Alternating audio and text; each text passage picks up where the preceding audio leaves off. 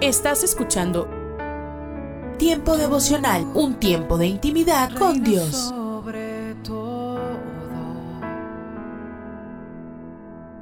tu majestad inigualable es. Fue tu presencia que cambió mi corazón. Escucha y comparte. Comparte. El dolor, no te imaginas cuánto. Tiempo devocional. A En las plataformas Spotify, Google Podcast, Amazon Music y donde quiera que escuches tus podcasts.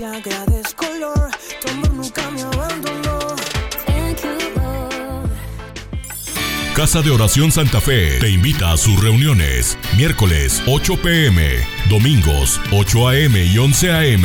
Estamos ubicados. Plaza Santa Fe, Boulevard República de Honduras 104, Interior 9, Hacienda Santa Fe, Tlajomulco de Zúñiga, Jalisco. Casa de Oración Santa Fe, un lugar para adorar.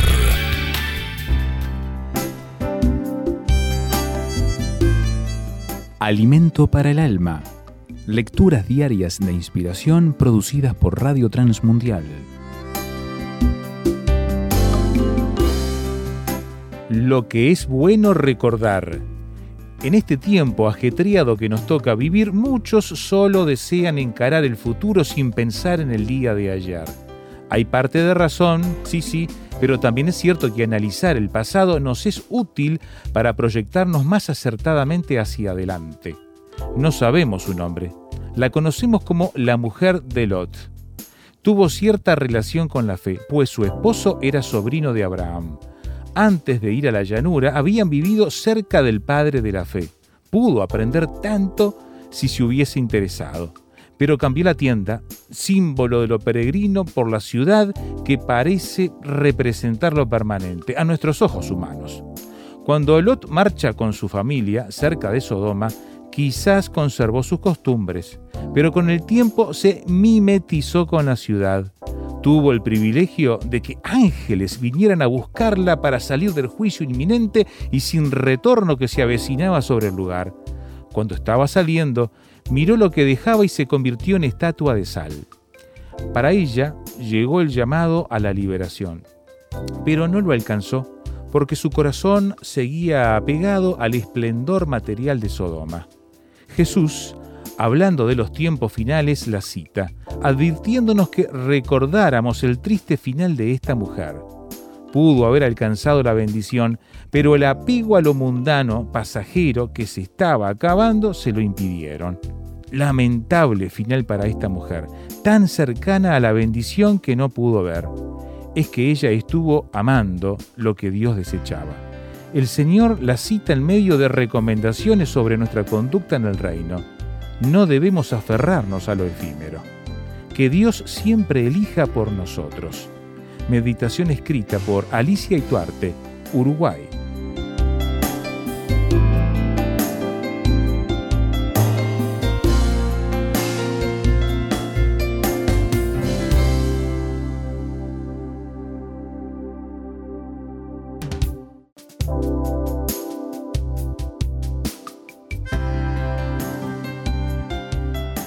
Para más información o si desea adquirir el libro Alimento para el Alma, escriba a apa.transmundial.org o llame aquí en México al 50 25 42 06. 50 25 42 06. Alimento para el Alma es una producción de Radio Transmundial. En 1 Corintios capítulo 9 verso 24 dice, no sabéis que los que corren en el estadio, todos a la verdad corren, pero uno solo se lleva el premio. Corred de tal manera que lo obtengáis. Hoy me gustaría tratar sobre el tema una actitud correcta. Por lo general nuestras actitudes tienden a ser influenciadas por las circunstancias y al tener amistad con las personas que tienen una actitud negativa, se corre el riesgo de que las actitudes de la otra persona se conviertan en un lazo para nuestra alma.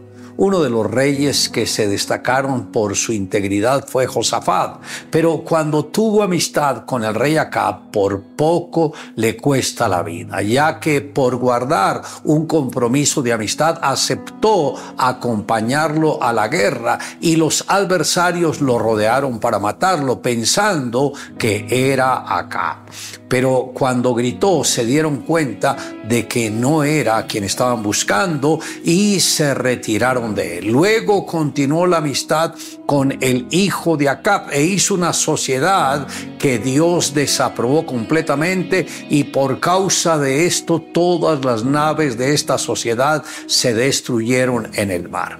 La actitud va muy ligada con el ambiente que se respira dentro del seno familiar y se refleja en las demás actividades laborales o sociales o en el mismo comportamiento.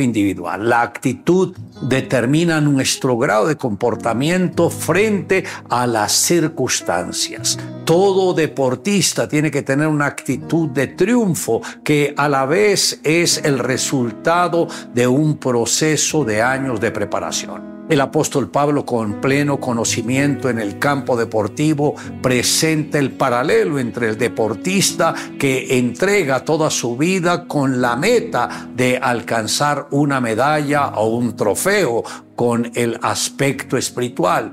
Da a entender que el hecho de estar ya en la carrera cristiana no nos hace merecedores del galardón, sino que debemos esforzarnos por culminar la carrera, pero terminarla como ganadores. Nunca debemos permitir que el desánimo entre en nuestras vidas. Antes debemos tomar la delantera en la vida cristiana y nunca dejarnos relegar a un segundo plano. Cualquier trofeo que el hombre obtenga en esta tierra es pasajero, pero el galardón del cual nos habla el apóstol es el de la corona de vida, la cual Dios da a los que le aman. Como lo dijo el apóstol, ¿no sabéis que los que corren en el estadio todos a la verdad corren? desde el momento en que nosotros entramos en la vida cristiana, empezamos una carrera.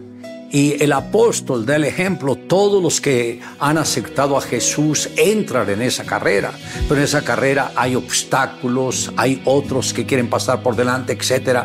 Pero el peligro más grande es que alguien que acepte a Jesús no le dé el primer lugar a Él, sino que permita otras cosas de este mundo y es ahí cuando puede perder su salvación. Por eso es importante, como lo dijo el apóstol Pablo, yo a diario muero. Ser cristiano no es hacer una oración aceptando a Jesús y luego seguir como si nada hubiese pasado. Ser cristiano es vivir para Jesús y guardarnos de cualquier pecado o cosa que nos aleje de Él. Había dos tribus guerreras en los Andes, una que vivía en el valle y otra en lo más alto de la montaña. Un día los habitantes de las montañas invadieron las tierras del valle y como parte del saqueo raptaron a un bebé de una de las familias del valle. Los habitantes del valle no sabían cómo subir a la cima de la montaña, no conocían los senderos que utilizaban los habitantes de ese lugar ni sabían dónde encontrarlos o cómo perseguirlos en el escarpado terreno. Aún así enviaron a sus mejores guerreros a escalar la montaña y traer al bebé de regreso. Los hombres ensayaron un método de escalar y luego otro. Probaron una trocha y luego otra. Sin embargo, después de varios días de esfuerzo, solo habían conseguido avanzar unos pocos metros. Desesperados e impotentes, los hombres del valle decidieron que su causa estaba perdida y se prepararon para regresar a su aldea. Mientras empacaban sus equipos para descender, vieron a la madre del bebé que bajaba de la montaña y llevaba a su bebé en la espalda. ¿Cómo era posible? Uno de los hombres saludó y le dijo, ¿cómo pudiste escalar esta montaña si nosotros, los hombres más fuertes y capaces de la aldea, no lo conseguimos? Se encogió de hombros y respondió, es que el bebé no era tuyo. En el momento que entendemos que el enemigo ha querido robarnos lo más valioso, nos podemos levantar y con autoridad ir por lo que nos pertenece. Recuerda que la batalla pertenece a Dios. Le invito a que me acompañe en la siguiente oración. Amado Dios, gracias por ser nuestro Dios. Gracias por enseñarnos que la vida cristiana implica que nosotros debemos ser como esos grandes atletas que van al ritmo de tu palabra, al ritmo de tu bendición, al ritmo de la conquista. No permita, Señor, que nos desviemos ni a derecha ni a izquierda, sino que nos mantengamos firmes obedeciendo lo que tú nos enseñas en tu palabra. Te amamos, Dios, en Cristo Jesús. Amén. Declare juntamente conmigo, no sabéis que los que corren en el estadio, todos a la verdad corren, pero uno solo se lleva el premio.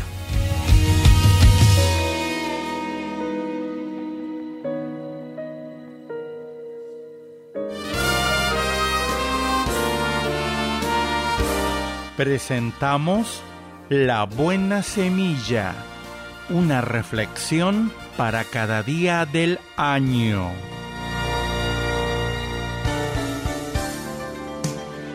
La buena semilla para hoy se encuentra en Juan 14, 16.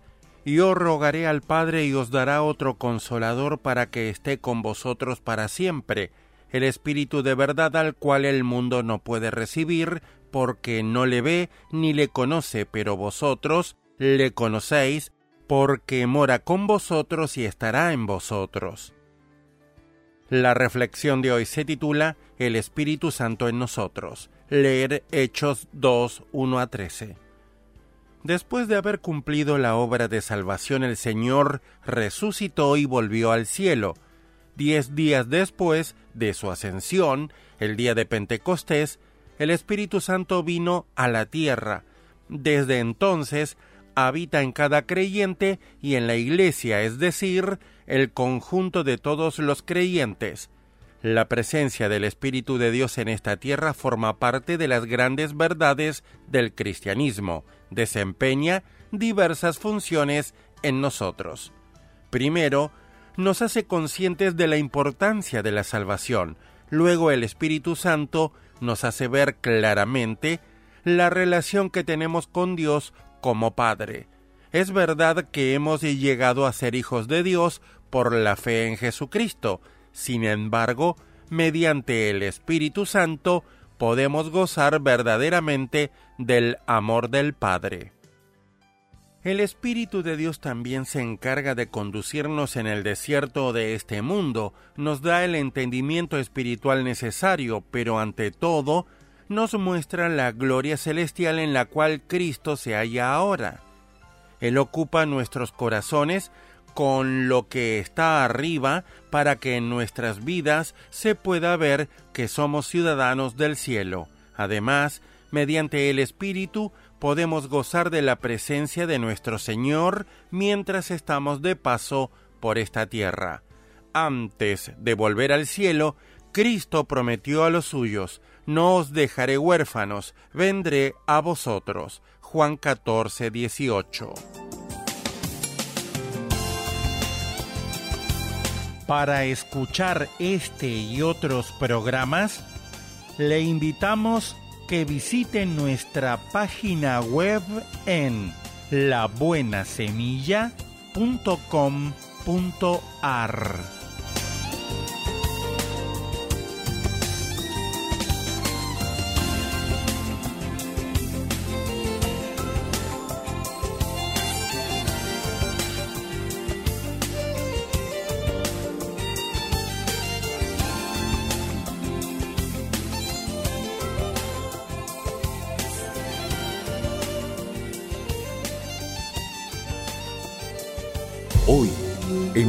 Ecos del Pasado.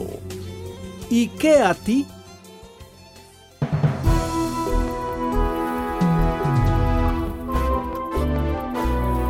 Ecos del Pasado, con Emilio Mesa.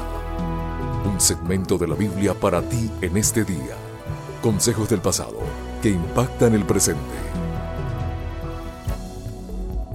Cuando Pedro le vio, preguntó a Jesús, ¿y qué hay de este? Juan 21, 21. Es increíble la forma que ponemos atención a la vida de otros. Quizás es por esto que las telenovelas tienen tanto éxito, porque es meterse en los secretos de la vida íntima de otros. Las iglesias no son inmunes a este fenómeno. Y déjenme decirles algo.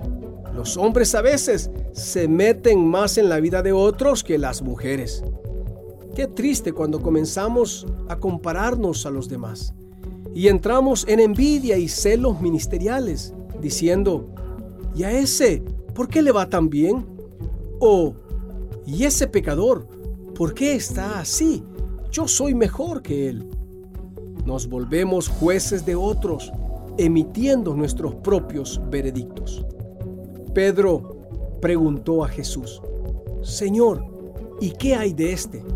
Refiriéndose a Juan, el discípulo amado de Jesús. La respuesta de Jesús fue en amor, pero directa. Si Dios quiere hacer algo en tu hermano, si Dios está obrando en la vida de tu hermano, ¿y qué a ti? Porque Dios trabaja en cada una de nuestras vidas de forma individual y diferente. Nosotros debemos estar atentos de entender cuál es la voluntad de Dios para mí, qué cosas debo mejorar yo. A la única persona que nosotros podremos cambiar es a nosotros mismos. No pretendamos ser más sabios que Dios. Dejémosle hacer su voluntad en los hermanos. Dios sigue trabajando. Hagámoslo nosotros también en nosotros.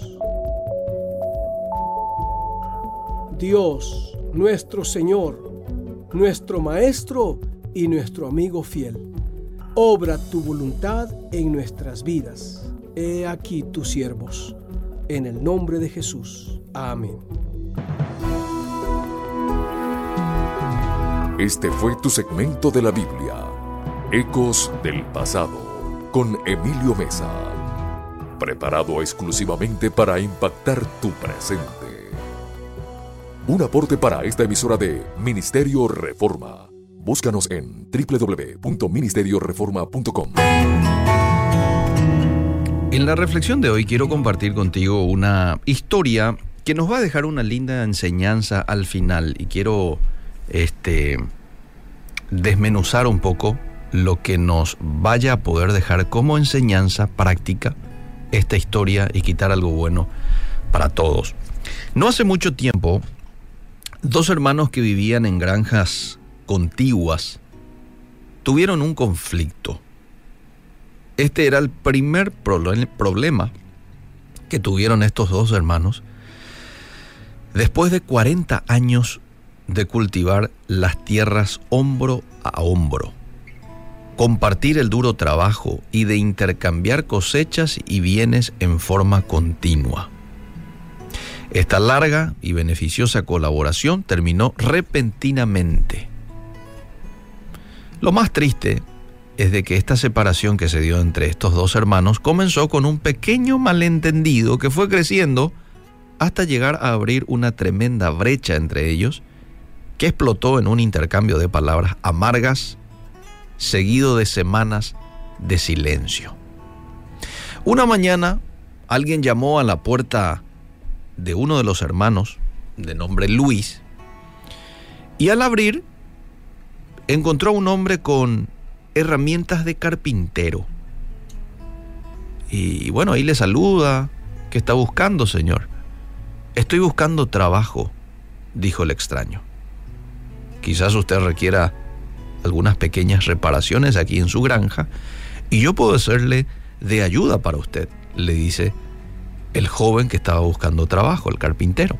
Sí, dijo el hermano mayor, tengo un trabajo para usted. Ah, qué bueno. Y bajando despacito sus herramientas, se pone atento a la indicación que le pueda dar de, del trabajo que le iba a encomendar. Bueno, mire, al otro lado del arroyo, en aquella granja, ahí vive mi vecino es mi hermano menor. La semana pasada había una hermosa pradera entre nosotros y él tomó una herramienta y desvió el cauce del arroyo para que quedara entre nosotros. Entonces ahora había un arroyo que los separaba entre ambos hermanos. Bueno, siguió diciendo el hombre al, carpintero, él pudo haber hecho esto para enfurecerme, pero le voy a hacer una mejor. ¿Ve usted aquella pila de desechos de madera junto al granero?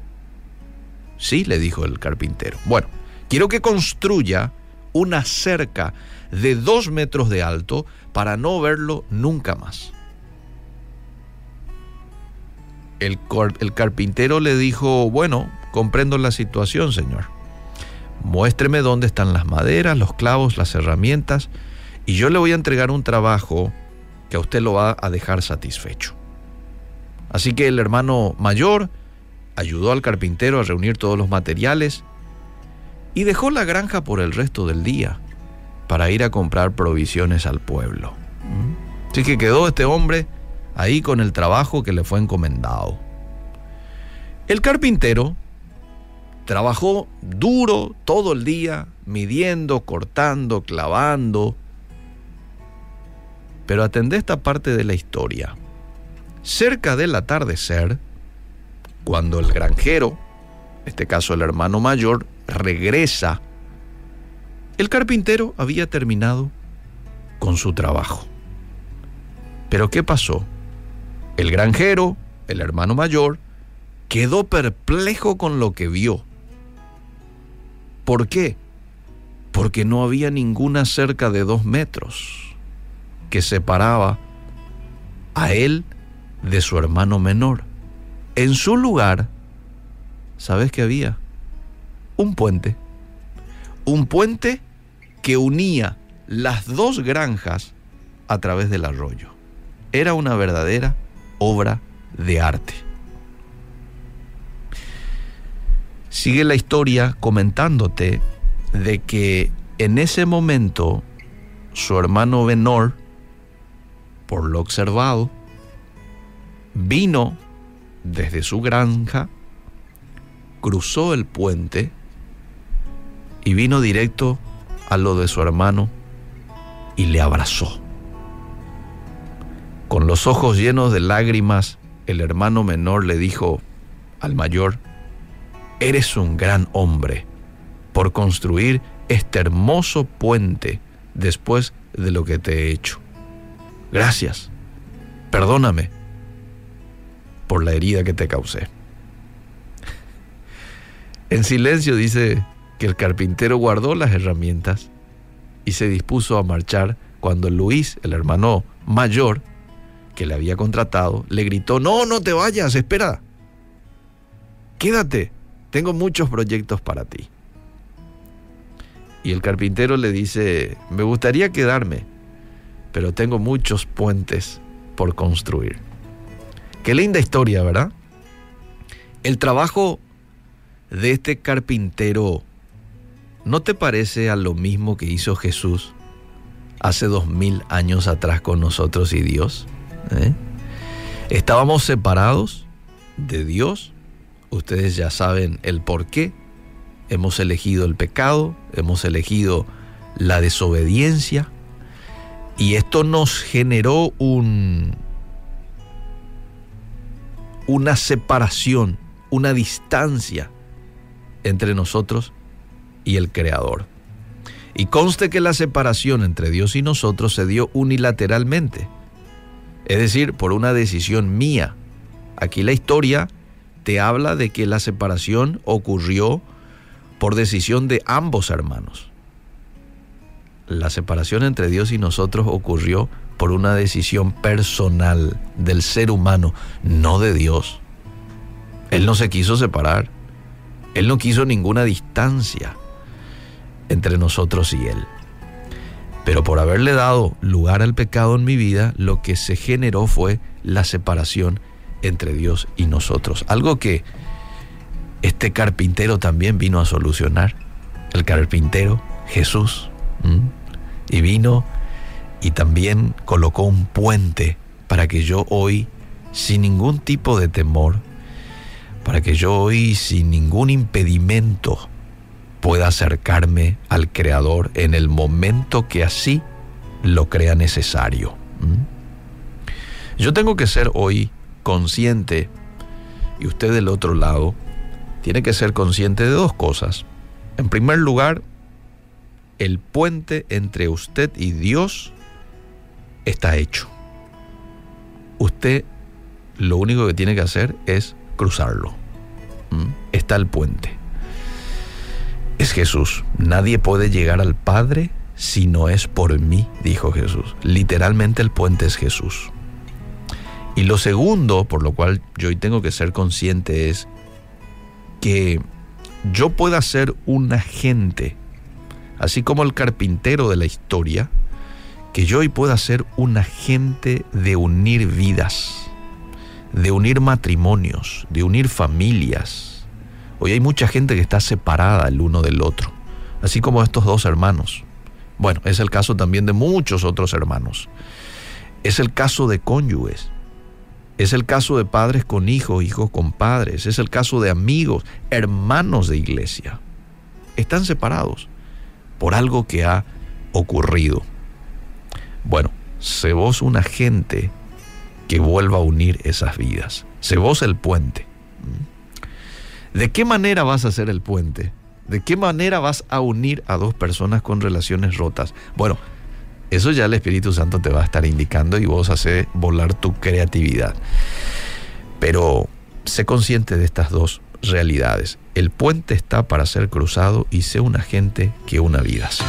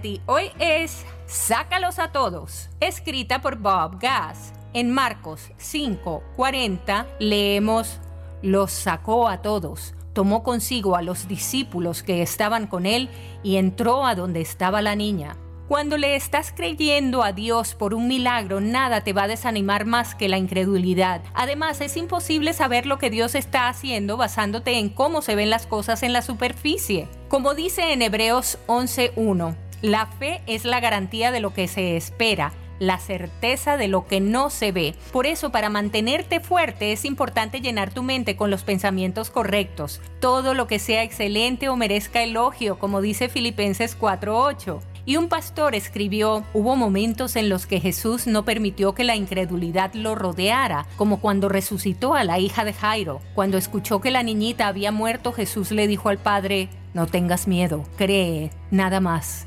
Marcos 5:36. Entonces, puedes creer o puedes tener miedo. No puedes hacer ambas cosas. Y la gente que realmente cree circunvala el razonamiento humano. Cuando Jesús trató aquel día con el espíritu de la muerte, no había espacio para una fe contaminada. Así que cuando llegó a casa de Jairo, no dejó que nadie lo acompañara excepto Pedro, Jacobo y Juan. Tomó consigo a los que creían en milagros. Y cuando llegaron a la casa y Jesús notó que la gente lloraba y daba grandes alaridos, les dijo, ¿Por qué tanto alboroto y llanto? La niña no está muerta, sino dormida.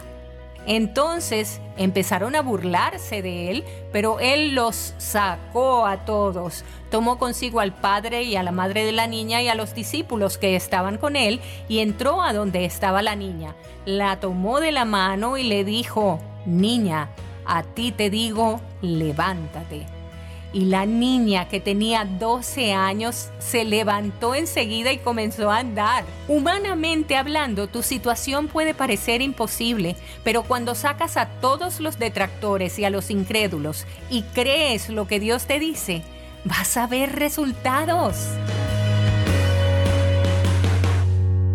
El alimento que tu alma necesita, la dosis diaria con William Arana.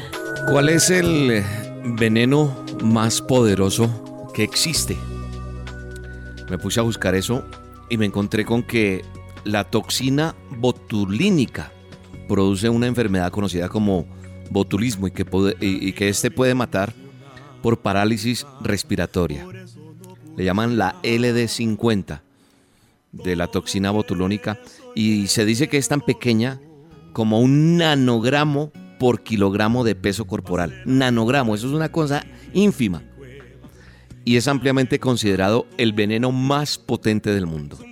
Pero en el transcurrir de la vida, en el transcurrir de experimentar tantas cosas con las personas, charlar, compartir y ver lo que pasa en el mundo, pues creo que la amargura, el rencor, un corazón que esté dolido, es definitivamente como un veneno que va dañando el corazón de una u otra manera.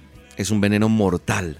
Cuando uno no sana las emociones, cuando uno deja que las heridas del pasado, cuando los abusos, no estoy hablando solamente de un abuso sexual, que es terrible, pero hay abusos que nosotros hemos permitido en una relación de pareja, o cuando fuimos niños, jóvenes, adultos, no sé, palabras que recibimos, traiciones, todo eso hace que nosotros estemos como, como encarcelados, como, como envenenados con situaciones tan difíciles que hacen que la angustia, el dolor se vuelvan ese verdugo que no nos dejan ser libres y que realmente nos sanan las heridas. Y es indispensable que entendamos que tenemos que comunicarnos con la línea directa que es Dios. Es el único ser que te puede liberar. Es su espíritu sanador. Es su Espíritu Santo que te va a impulsar a sanar emocionalmente. ¿Para qué? Para que obtengas esa completa libertad que estás buscando. Tal vez estás yendo donde el amigo de las cartas, donde el que te dice bañate con estas hierbas, eso no funciona. ¿Sabes por qué? Porque cuando tú estás herido emocionalmente, tu espíritu se va apagando y sabes, cuando se apaga se pierde la comunicación directa con Dios. Y cuando tú no tienes libertad en tu espíritu, estás encarcelado, estás anclado, estás cauterizado, estás imposibilitado para comunicarte con Dios. No puedes ser libre y hasta que tú no seas libre emocionalmente, no vas a poder entender lo que es tener una relación con Dios. Y yo creo que cuando uno tiene dolor aquí, aquí adentro, eso impide muchas cosas. Yo creo que cuando no hemos sanado en nuestro corazón, nuestra vida espiritual se ve vacía, no avanza. Por eso yo creo que Jesús en su palabra nos enseña que, y le dijo en algún momento a las personas y a sus discípulos, dijo que cuando oráramos perdonáramos, porque el perdón no te, cuando no das perdón, cuando no permites que haya perdón, pues empieza el odio, el rencor a generar y a crear un ladrillo por ladrillo, un bloque por bloque, que te va alejando y te va dejando allá apartado o apartada y te arma como una muralla para no poder entender la voz de Dios. Pero William, ¿qué debo hacer entonces para poder sanarme emocionalmente. Yo te invito a que enfrentes tu realidad. Cuando yo reconozco que he fallado o que me han fallado, pues definitivamente es lo más importante. Cuando yo reconozco, enfrento. Y tú eres testigo o testiga de lo que estás viviendo. Así que enfrenta tu realidad. Reconoce, confiesa delante de Dios. Perdona, por favor. Deja que salga eso que te está hiriendo. Cuando tú no perdonas, estás manteniendo ese veneno mortal allí en tu corazón. Y cuando perdonamos, desatamos a esa persona y llegan cosas bien interesantes. Otra cosa que tienes que hacer es enfocarte y seguir adelante. Límpiate tus lágrimas, como te lo he dicho más de una vez en las dosis, y sigue adelante. Ok, bien por todo lo que pasó hasta hoy, pero hay que seguir, hay que continuar. Claro que sí. Eso que se cerró, déjalo así. Creo que llega un tiempo en que nosotros tenemos que saber enfocarnos, enfocarnos en lo que viene de ahora en adelante y a construir un nuevo propósito. Cuando mi vida está enfocada, cuando tu vida está enfocada, maduras, ayudas, cumples tus sueños y empiezas a dejar esas angustias y brillas. Cuando brillas, empiezas a soñar, empiezas a entusiasmarte y pones tu fe en lo que Dios tiene preparado para ti. Así que hoy es importante que te llenes de la palabra de Dios, que te llenes de oración, que te sanes, que te liberes y que le pidas fuerzas para ir por más. Sí, para decir, Señor, llegó mi tiempo, ok, pasó esto hasta acá, me limpio de mis caídas, me limpio emocionalmente, me limpio mis lágrimas y digo, gracias Señor, porque vengo es delante de ti a decirte, Señor, ese veneno que está aquí adentro se va en el poderoso nombre de Jesús. Gracias Dios por cada persona que escucha esta dosis. Solo te pido que las bendigas. Solo te pido que las ayudes en el nombre de Jesús. Hoy es a solas con Dios. ¿En dónde? Fácil, mira, te vas a meter al canal de YouTube Roca con K. Le das suscribir y le das clic a la campanita. En vivo y en directo. En el Facebook, la fanpage emisora Roca Estéreo o en www.rocaestereo.com. Y a las 7 de la noche, oh Dios va a responder a esa necesidad. Hoy habrá un milagro en tu vida, en tu casa, en tu empresa, en tu familia. Hoy va a pasar algo sobrenatural. 7 de la noche a solas con Dios. Un abrazo y que Dios te bendiga. Que mucho perdí, mucho fracasé. Imposible levantarme ya de esta caída. Se acaba mi vida. Que no sanaré, mucho sufriré. Los errores y las cicatrices son por siempre. Que nadie me amará después de aquí. Hey, yeah. Pero su mano me recuerda que cada herida que pasé, todo eso me hizo más fuerte. Pero mi cara en el espejo es confirmación de que sigo aquí no es por suerte. Pero su mano me recuerda que cada herida que pasé, todo eso me hizo más fuerte. Pero mi cara en el espejo es confirmación de que sigo aquí no es por suerte.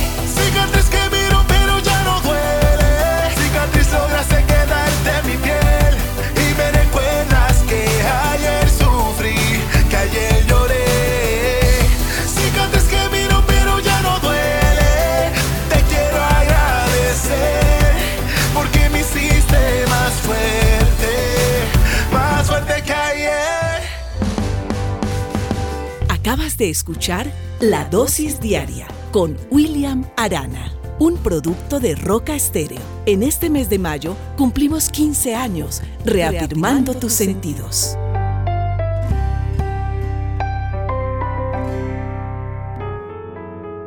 Estás escuchando Tiempo devocional, un tiempo de intimidad con Dios.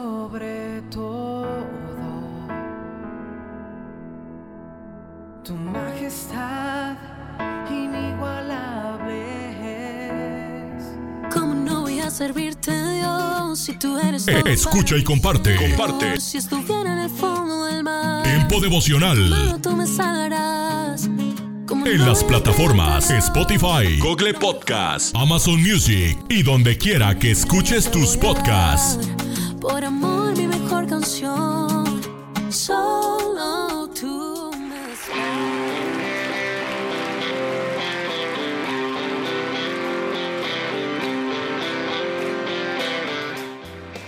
En Iglesia Puerta Abierta tendrás un nuevo comienzo.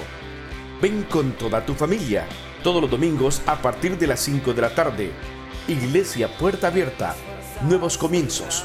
privada Loma Vallarta número 39, Colonia Loma del Paraíso, tercera sección en Guadalajara.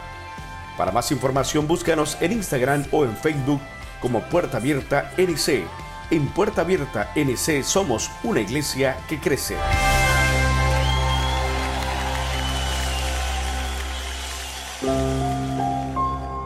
¿Cómo te ves tentado a confiar en tus propios esfuerzos o en tu tenacidad?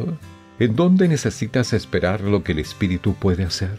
El pensamiento de hoy está escrito por Win Coller. Win escribe.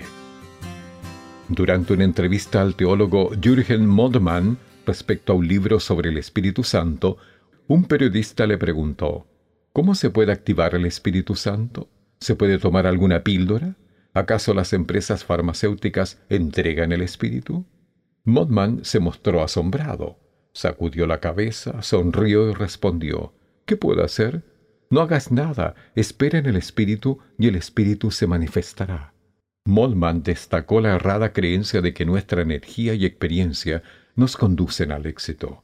Hechos revelan que Dios es el que impulsa la acción. Al principio de la Iglesia, la estrategia humana y el liderazgo capaz no tuvieron nada que ver con el éxito. En cambio, el Espíritu llegó como de un viento recio a un cuarto lleno de discípulos asustados, indefensos y desconcertados. Derribó toda superioridad étnica al reunir en una nueva comunidad a personas en desacuerdo. Todos se sorprendieron al ver lo que Dios estaba haciendo entre ellos. La Iglesia y su obra en el mundo no se define según lo que nosotros podamos hacer. Dependemos por completo de lo que solo el Espíritu hace. Esto nos permite ser osados y a la vez estar tranquilos. Recordando Pentecostés, esperemos que el Espíritu manifieste su poder en nosotros y actuemos. Oremos. Espíritu Santo, necesito la ayuda que solo tú puedes dar. Amén. El pensamiento de hoy fue traído a ustedes de parte de Ministerios Nuestro Pan Diario. Hola lectores de la Biblia, bienvenidos a la sinopsis de la Biblia.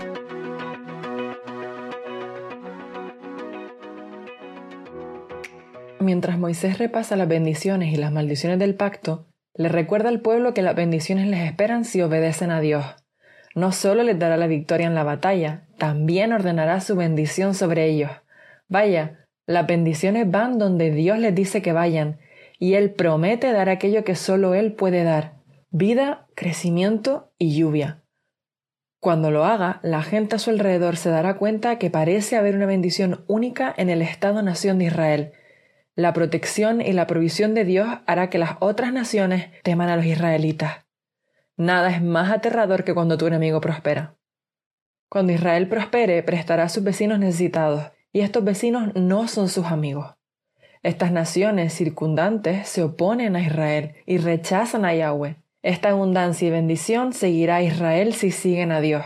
Si no siguen a Dios, vendrán las maldiciones, y suenan terribles. Las maldiciones del pacto normalmente son la antítesis de la bendición. Por ejemplo, la bendición los hace victoriosos sobre sus enemigos, quienes se dispersan en siete direcciones pero la maldición los hace perder ante sus enemigos mientras ellos se dispersan en siete direcciones. Así es como normalmente se escribían los pactos, y es una razón por la que algunos de ellos pueden parecer extraduros. Pero esto es más una demostración de pacto que de carácter. Mira el 2863, por ejemplo. Así como al Señor le agradó multiplicarte y hacerte prosperar, también le agradará arruinarte y destruirte. Este es el típico lenguaje del pacto y es lo opuesto a lo que hemos visto sobre el carácter de Dios en la forma en que aprecia a su pueblo. No le agrada hacerle daño. Escuchamos algunas palabras duras de Moisés, pero esta conversación todavía no ha terminado y tenemos que recordar lo que hemos aprendido sobre Dios en otras conversaciones. Resiste el impulso de aislar este texto y construir la teología alrededor de algo sacado del mayor contexto. Por ejemplo, en Levítico 26 del 44 al 45, Dios dijo que será fiel incluso cuando ellos no lo sean, los perseguirá cuando se extravíen. Hemos visto que Dios solo envía el mal para hacer el bien al final. Y hemos visto que no queremos un Dios que nos permita rebelarnos sin consecuencias. Queremos un Dios que nos llame de vuelta a Él cuando nos desviamos. Yahweh es exactamente esa clase de Dios, un Dios de disciplina y protección, Su disciplina nos protege del daño mucho mayor que nos causaríamos a nosotros mismos y a los demás si continuáramos en rebeldía sin control. A medida que Moisés termina con las bendiciones y maldiciones, insta a los israelitas a mantener este pacto. Dios establece un pacto no solo con los líderes, sino con todos, desde el más grande al más pequeño, incluyendo a los extranjeros y a los forasteros que viven entre ellos, e incluso a los israelitas que aún no han nacido. Moisés les advierte a todos que no piensen que pueden ser la excepción a la regla. Les advierte en contra de un corazón no arrepentido y en contra de presumir la gracia de Dios. Les anima a hacer lo que Dios les ha mostrado, las cosas reveladas, y a confiar en Dios con el resto, las cosas secretas. Pero Moisés también conoce bien a esta gente y sabe que se revelarán. Dice, hasta este día el Señor no les ha dado mente para entender, ni ojos para ver, ni oídos para oír, en el 29.4. Muchos estudiosos incluso dicen que probablemente por eso pasan mucho más tiempo repasando las maldiciones que las bendiciones porque es tal la carga que tiene en su corazón que les ruega que obedezcan, pero les adelanto que no lo hacen. Moisés lo sabe, y Dios lo sabe, pero aún así, Dios los eligió para ser su pueblo, sabiendo que sus corazones se rebelarían contra él. ¿Cuál fue tu vistazo de Dios? Dios revela cosas a su pueblo, pero también mantiene otras ocultas. Lo secreto le pertenece al Señor nuestro Dios, pero lo revelado nos pertenece a nosotros y a nuestros hijos para siempre, para que obedezcamos todas las palabras de esta ley en el 29-29. Lo que Él nos dice es para nuestra obediencia y nuestra alegría, pero también lo que Él nos oculta. Es bueno que no lo sepamos todo, es bueno que tengamos que caminar junto a Él, confiando en su bondad. Independientemente de lo que sepamos o no, Él está obrando para nuestro bien. Y una cosa que sí sabemos es que Él es donde el júbilo está. La sinopsis de la Biblia es presentada a ustedes gracias a D-Group, estudios bíblicos y de discipulado que se reúnen en iglesias y hogares alrededor del mundo cada semana. Hola, les habla Junior Velázquez. Bienvenidos a Latido. Muchos cuentan con la hermosa bendición de tener un hogar y comida sobre la mesa, pero infortunadamente también hay millones de personas en la pobreza algunos buscando un hogar para dormir, otras algo de comer. Querido amigo, no cierres tus ojos ni tus oídos a los más vulnerables. Nuestro amado Padre Celestial nos ha dado mucho. Compartamos ese amor de Dios con el necesitado. Si no estás en la capacidad de ayudar materialmente, recuerda también hay quienes necesitan de tu amor y guía espiritual. Si tienes la oportunidad de ayudar a alguien, especialmente a un desconocido, te invito a que lo hagas con un corazón alegre. Latido les llega a través del ejército de salvación.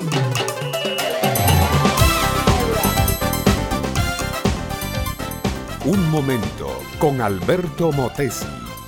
Una respuesta práctica a tus interrogantes sobre tu vida y los problemas del mundo moderno. Don Fabio era un hombre rico. Había hecho su fortuna de la nada, trabajando su vida entera en el honrado trabajo del campo. Ganadero, agricultor, industrial a ratos, negociante honesto que aplicaba la regla de oro a sus negocios, había hecho con los años una buena fortuna.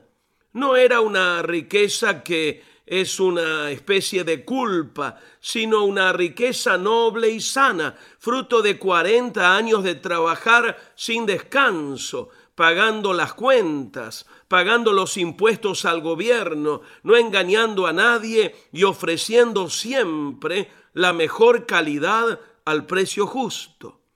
Un día don Fabio quiso hacer un gran banquete para convidar a sus amigos contrató cocineros, compró toda clase de carnes, frutas, verduras, armó grandes cocinas y puso a trabajar una multitud de peones. Don Fabio se regocijaba solo al pensar en su fiesta de amistad y en la alegría que tendrían sus invitados saboreando la carne, la ensalada, la fruta, el pan casero y todas las demás vituallas. A la hora de la cena, envió a sus criados a decir a los invitados, vengan, que ya todo está listo. El asado está listo, el pan recién horneado, todo está esperándoles. Pero, oh, desilusión para el bueno de don Fabio. Nadie acudió a la cita. Uno de los invitados le mandó a decir, discúlpeme, don Fabio, pero acabo de comprar unos animales, tengo que ir a verlos y no puedo asistir a la cena. Otro le dijo, he comprado cinco yuntas de bueyes, quiero examinarlos y no puedo ir, lo siento. Otro de más allá puso otra excusa, acabo de casarme, dijo, y mi mujer no me deja salir. Por favor, amigo mío, discúlpeme. La mayoría de los invitados ni siquiera respondió. Don Fabio se enojó. ¿Cómo podía ser posible? Tantos años de ser amigo de todos ellos, tantas ayudas como les había hecho, tantas veces que les prestó dinero y los sacó de apuros, no valían nada. Ahora que los invitaba a una cena, ninguno quería venir. Entonces don Fabio mandó a sus peones que fueran por toda la ciudad y que invitaran a todos los pobres, los mendigos, los vagabundos que encontrasen, y aunque sea a la fuerza, que los trajeran a la fiesta. Y si todavía no se llenaba la casa, que fueran por los caminos, los campos, las aldeas, y que trajeran a todos cuantos de buena voluntad aceptaran la invitación. De los primeros invitados, ninguno ninguno gustaría la cena. Esta es, mi amiga, mi amigo, dicha así en palabras actuales, la parábola de Jesús, llamada de la gran cena. Está en el Evangelio de Lucas, capítulo 14. Dios está invitando a todo el mundo a venir a la gran fiesta de la salvación que Cristo mismo preside. Tú también estás invitado. ¿Te vas a disculpar o vas a aceptar? La decisión es tuya, mi amiga, mi amigo. Corre y sé parte de la gran celebración que Jesús ahora te está ofreciendo. Este fue Un Momento con Alberto Motesi. Escúchanos nuevamente por esta misma emisora puedo continuar bendiciendo tu vida. Busca mi página oficial facebook.com barra Alberto Motesi.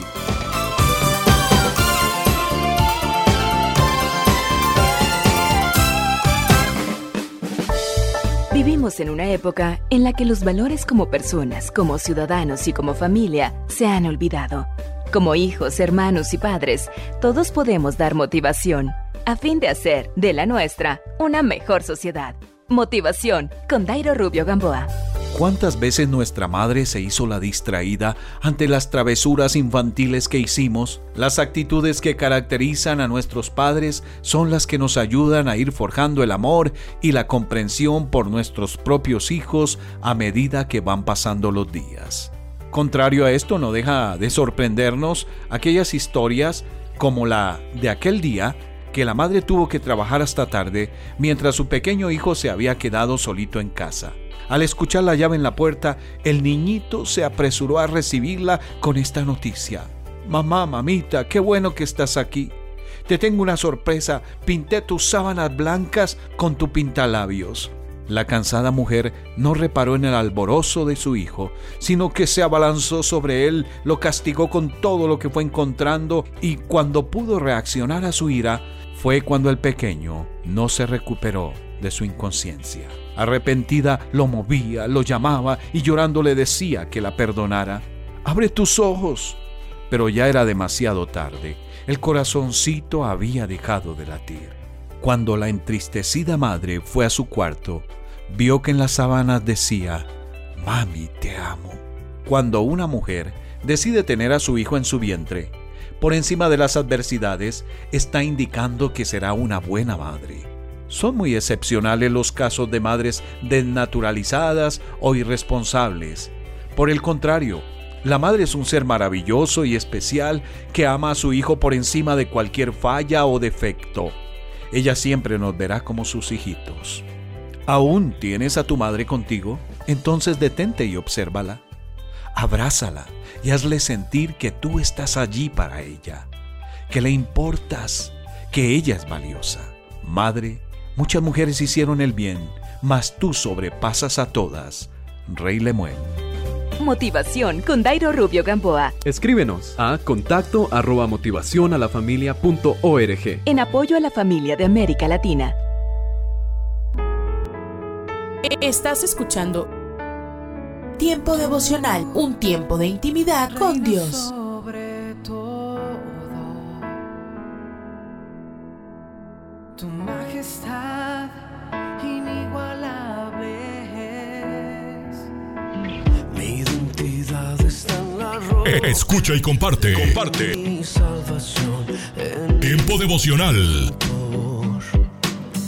En las plataformas Spotify, Google Podcast, Amazon Music y donde quiera que escuches tus podcasts. Dios me has escogido, Casa de Oración Santa Fe te invita a sus reuniones. Miércoles 8 pm, domingos 8 am y 11 am. Estamos ubicados. Plaza Santa Fe, Boulevard República de Honduras 104, Interior 9, Hacienda Santa Fe, Tlajomulco de Zúñiga, Jalisco. Casa de Oración Santa Fe, un lugar para adorar.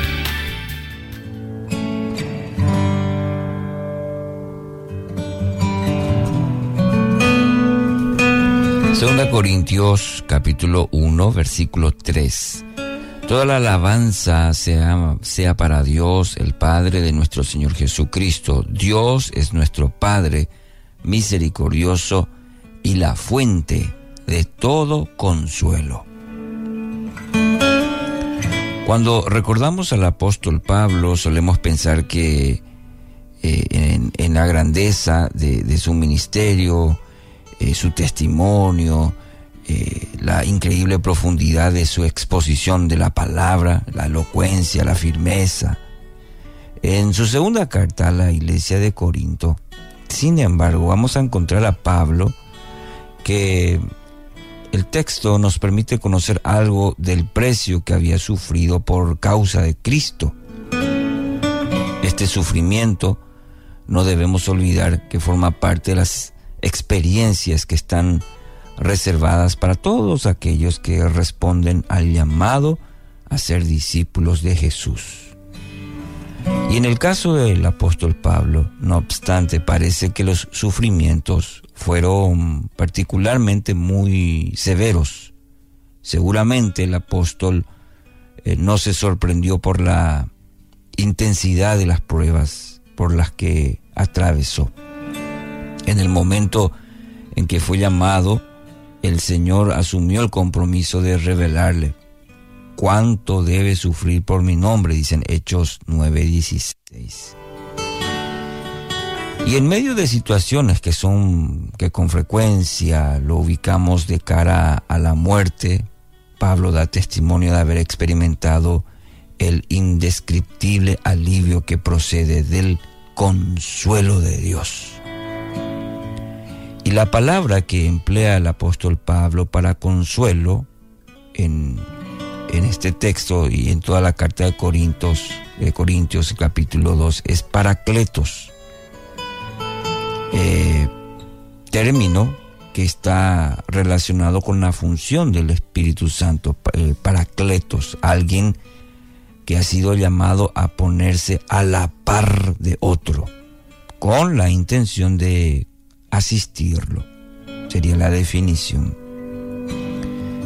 Entendemos entonces que Pablo experimentó una y otra vez el consuelo de Dios al comprobar que no estaba solo en sus luchas. Había alguien, alguien que estaba a la par de él, llevando la carga, aliviando el peso, susurrando palabras de ánimo, renovando las fuerzas, y proveyendo una perspectiva divina de las circunstancias que estaba atravesando. Y todo esto no era más que el cumplimiento de la promesa que Jesús dejó a los suyos poco antes de partir. ¿Qué dijo? Tengan por seguro esto. Yo estoy con ustedes siempre, hasta el fin de los tiempos. Mateo 28, 20. No obstante este testimonio, muchas veces eh, tenemos esa sensación, ¿verdad?, de que estamos solos en las pruebas. Le pasa a usted, me pasa a mí. Vienen esos momentos, esa sensación de soledad en las pruebas. Cuando ese sentimiento se intensifica, entonces acabamos hundidos en la desesperanza, en la amargura, el rencor también muchas veces. Entonces, querido oyente, quisiera animarle a que no se fíe de las sensaciones. Los dos que iban camino a Emaús tenían a Jesús al lado de ellos, pero no lo veían. No por eso, sin embargo, dejó de estar Jesús. ¿Entiende? El hecho de que no le percibamos no tiene injerencia sobre la verdad declarada. ¿Y cuál es? De que Él está. Y está para ayudar estaba al lado nuestro, a la par, el Paracletos. Entonces declare esta verdad a su alma. Proclame que el Espíritu de Cristo le acompaña, le socorra, le socorre, aun cuando usted no lo sienta. Si insiste en este ejercicio eh, diario, constante, perseverante, eh, comenzará a ver pequeñas evidencias del mover de Dios en su vida. Pequeñas, grandes. ahí Dios va a orar con usted de manera personal. Con el tiempo va a constatar que la parte más pesada de la carga la llevaba Él. Bendito sea el Padre. Bendito sea el Padre de toda misericordia y de todo consuelo. En el nombre de Jesús. Pan Dulce para la Vida. Reflexiones con Carmen Reynoso. Una madre piadosa es un tesoro. A través de la historia encontramos madres que impactaron poderosamente la vida de sus hijos. ¿Cómo está usted impactando la vida de los suyos? Lo que dice, lo que hace, cosas que parecen sin importancia, esas son las cosas que están marcando la vida de sus hijos. Todos tenemos la marca de nuestros padres. Cómo nos trataron, qué nos explicaron, que no nos enseñaron, su amor o su indiferencia, nos empujaron a seguir el buen camino o a correr en la dirección equivocada. Las madres con su amor nos enseñaron a amar, nos animaron a ser mejores cada día. Leyendo nos enseñaron el valor de la palabra de Dios. Orando nos enseñaron a conversar con Dios. Sirviéndonos sacrificialmente nos enseñaron a servir. Y confiando nos mostraron la fidelidad de Dios. Bendita las madres que tienen a Dios en su corazón. Pan dulce para la vida. Reflexiones con Carmen Reynoso.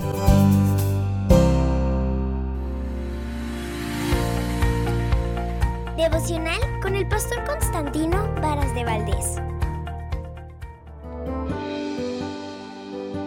Dios trata contigo en las aflicciones. Hola, ¿cómo estás? quiero presentarte una convicción.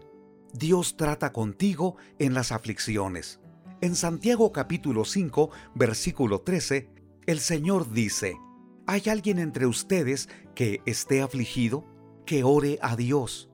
¿Alguno de ustedes está alegre? Cante alabanzas. Si tienes una Biblia a tu alcance, mira con mucho cuidado la manera como Dios trata con nosotros cuando estamos viviendo una prueba que no podemos controlar o manejar. Cuando estamos en el nivel de una aflicción es porque estamos desesperados. Por más que queramos esconder la angustia, la vamos a demostrar, muchas veces con alguna enfermedad, nerviosismo, los niveles de glucosa se elevan, el colesterol y el ácido úrico rebasan los niveles permitidos, tu cuerpo está sufriendo. ¿Qué dice Dios? que hables con Él. La oración no es simplemente una forma de expresar lo que estamos sintiendo. Es más que eso. Es experimentar el acompañamiento de Dios. Él nos creó y no nos dejará. No nos creó como superhéroes o supermujeres. Estarás de acuerdo conmigo que las últimas generaciones son más enfermizas que en cualquier otro tiempo. Después de la pandemia, el mundo se volvió más sensible y vulnerable. Decidir no enfermarnos es un asunto sumamente complicado. Podemos tener precaución y cuidarnos, alimentarnos bien, seguir las recomendaciones médicas, pero vivimos en un mundo imperfecto, injusto y caído. Es decir, vamos a enfermar. Pero Dios nos ha dado la salida, que hablemos con Él, que presentemos nuestras peticiones porque estará allí para fortalecernos, levantarnos y darnos esperanza. En el texto que he compartido, el Señor también se dirige a los que están alegres. Les dice, canten alabanzas. En otras palabras, cuando no estamos enfermos y todo marcha bien, no debemos bajar los brazos. Debemos reconocer que el Señor nos da ese tiempo de quietud, de ánimo y de fortaleza.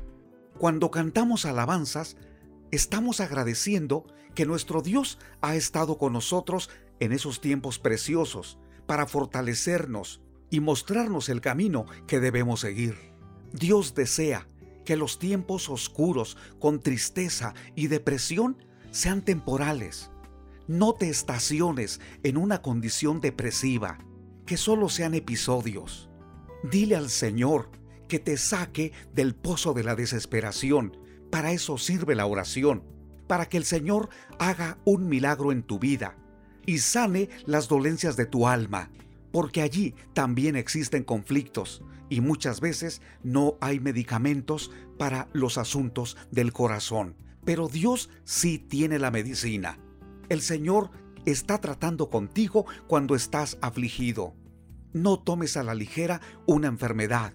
Tampoco tomes distancia con Dios. Acércate, expresa lo que estás viviendo, presenta tus peticiones y dile que lo quieres conocer, que quieres amarlo en los tiempos difíciles. Señor eterno, sigue tratando con nosotros en medio de una aflicción te necesitamos. En el nombre de Jesús. Amén. Ánimo. Te invitamos a compartir este devocional. Cada mañana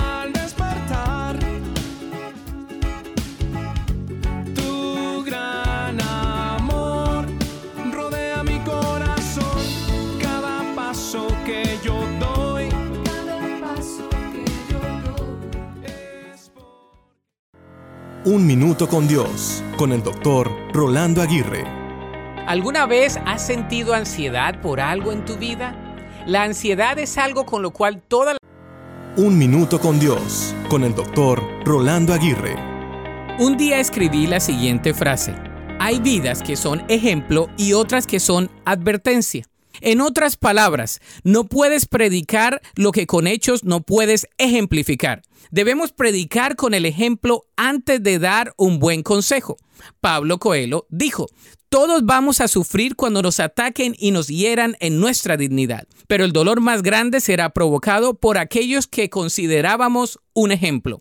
Aunque algunos dicen que no se puede hacer nada, siempre se puede dar un buen ejemplo. Los hijos aprenden poco de las palabras, solo sirven nuestros actos y la coherencia de estos con las palabras. Todos los estratos socioeconómicos pueden converger en la misión de dar un buen ejemplo. De la misma manera, la buena educación se demuestra solo por medio de un buen ejemplo. Puedes tener todos los títulos académicos, pero si no eres un buen ejemplo, no sirve de nada. Se puede calificar de hombre superior al que primero pone en práctica sus ideas y después le predica a los demás lo que ya realiza. La gente solo cree lo que ve. De modo que sé ejemplo y otros creerán en ti. La Biblia dice en 1 de Timoteo 4:12, sé un ejemplo para todos los creyentes en lo que dices, en la forma que vives, en tu amor, tu fe y tu pureza. Para escuchar episodios anteriores, visita unminutocondios.org. Ellos encontraron luz en los valles de sombras. Ellos obtuvieron poder para superar los desafíos. Hombres, mujeres y niños que cada día experimentaron el maravilloso mundo de la oración.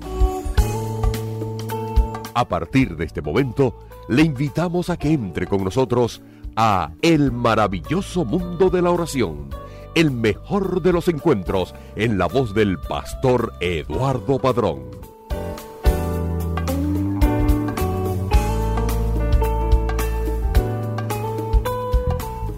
Estimados amigos, oyentes amables, sean bienvenidos a una nueva edición del programa El maravilloso mundo de la oración. Ya estamos listos para disfrutar juntos un tiempo de reflexión en torno a la oración o algún tema relacionado con ella. En los controles ya se encuentra Eliezer Mota haciendo su buen trabajo y quien le habla Eduardo Padrón, ambos extendiéndoles un fraternal saludo. Seguro que contamos con la bendición de Dios para nuestras vidas.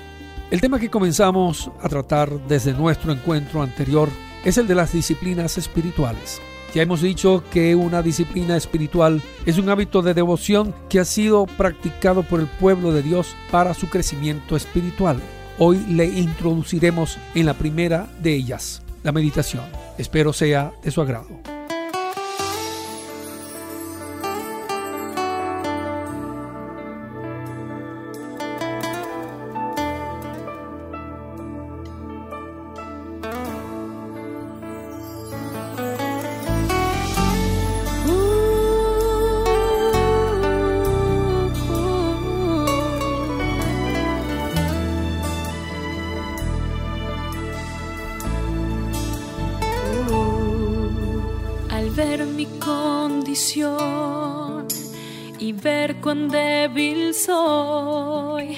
Al ver hoy mi maldad, pecado y humanidad, al ver tu gran amor, tu gracia y tu perdón, al ver tu santidad, bondad y autoridad, reconozco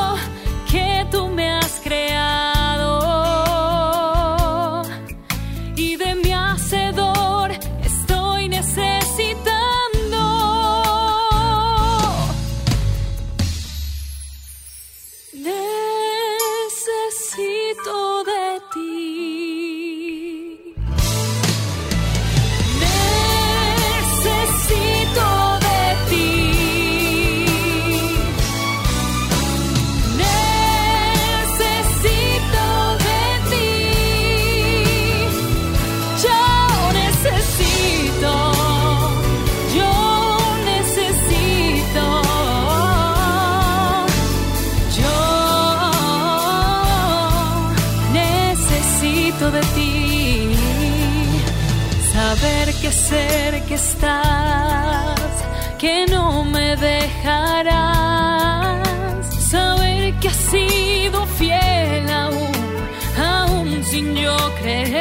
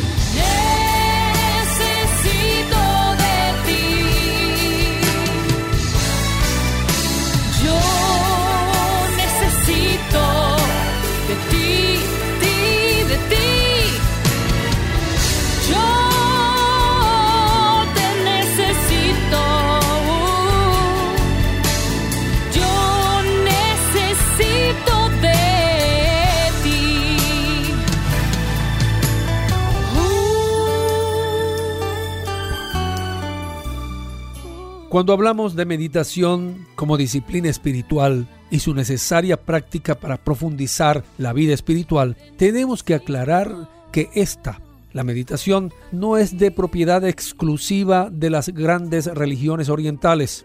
Más bien, debemos tener presente que en realidad son dos mundos separados. La meditación oriental es un intento de desocupar la mente.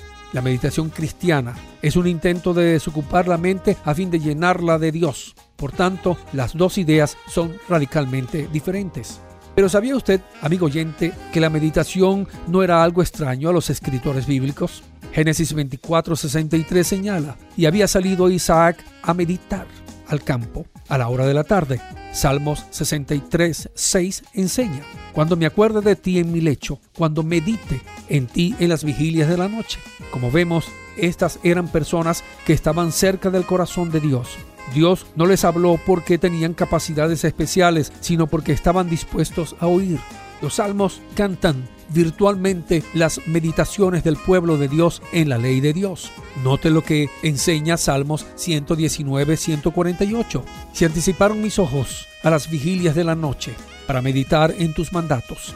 Y el Salmo número 1, que sirve de presentación para todo el salterio, hace un llamado al pueblo a imitar al varón bienaventurado que en la ley de Jehová está su delicia y en su ley medita de día y de noche. Salmo 1, versículo 2. Los escritores cristianos a través de los siglos han hablado acerca de una manera de oír a Dios, de comunicarse con el Creador del cielo y de la tierra, de experimentar al amante eterno del mundo. Pensadores magníficos como Agustín, Francisco de Asís, François Fenelon, Madame Guyon, Francisco de Sales y muchos otros hablaron acerca de este camino más excelente. La Biblia nos dice que Juan estaba en el Espíritu en el día del Señor, cuando recibió la visión apocalíptica. Apocalipsis 1.10. Podría ser que Juan estaba preparado de una manera que podía oír y ver y que nosotros hemos olvidado. R.D. Line escribe, vivimos en un mundo secular. Hay una profecía en Amós según la cual vendrá un tiempo en que habrá hambre en la tierra. No hambre de pan, ni sed de agua, sino de oír la palabra de Jehová. Ese tiempo ha llegado ahora. Es la era presente. Tengamos el valor de colocarnos al lado de la tradición bíblica y aprendamos una vez más el arte antiguo y sin embargo contemporáneo de la meditación. Unámonos al salmista y declaremos, pero yo meditaré en tus mandamientos. Salmo 119, 78. Y la mejor manera de prepararnos para ella es la convicción personal de su importancia y una firme determinación a perseverar en su práctica. Ahora bien, para comenzar es necesario detener la actividad frenética y buscar un lugar tranquilo, libre de interrupciones. Mejor es buscar un lugar donde se pueda observar los árboles o las plantas. Evita tener un celular cerca. No importa la postura. La verdad es que puedes orar en cualquier parte, a cualquier hora y en cualquier posición. Algunas veces es bueno cerrar los ojos a fin de quitar las distracciones y centrar la atención en el Cristo viviente. En otras, ayuda el mirar los bellos árboles y plantas con el mismo propósito. Sin considerar cómo se haga, el objetivo es centrar la atención del cuerpo, las emociones, la mente y el espíritu en la gloria de Dios en la faz de Jesucristo.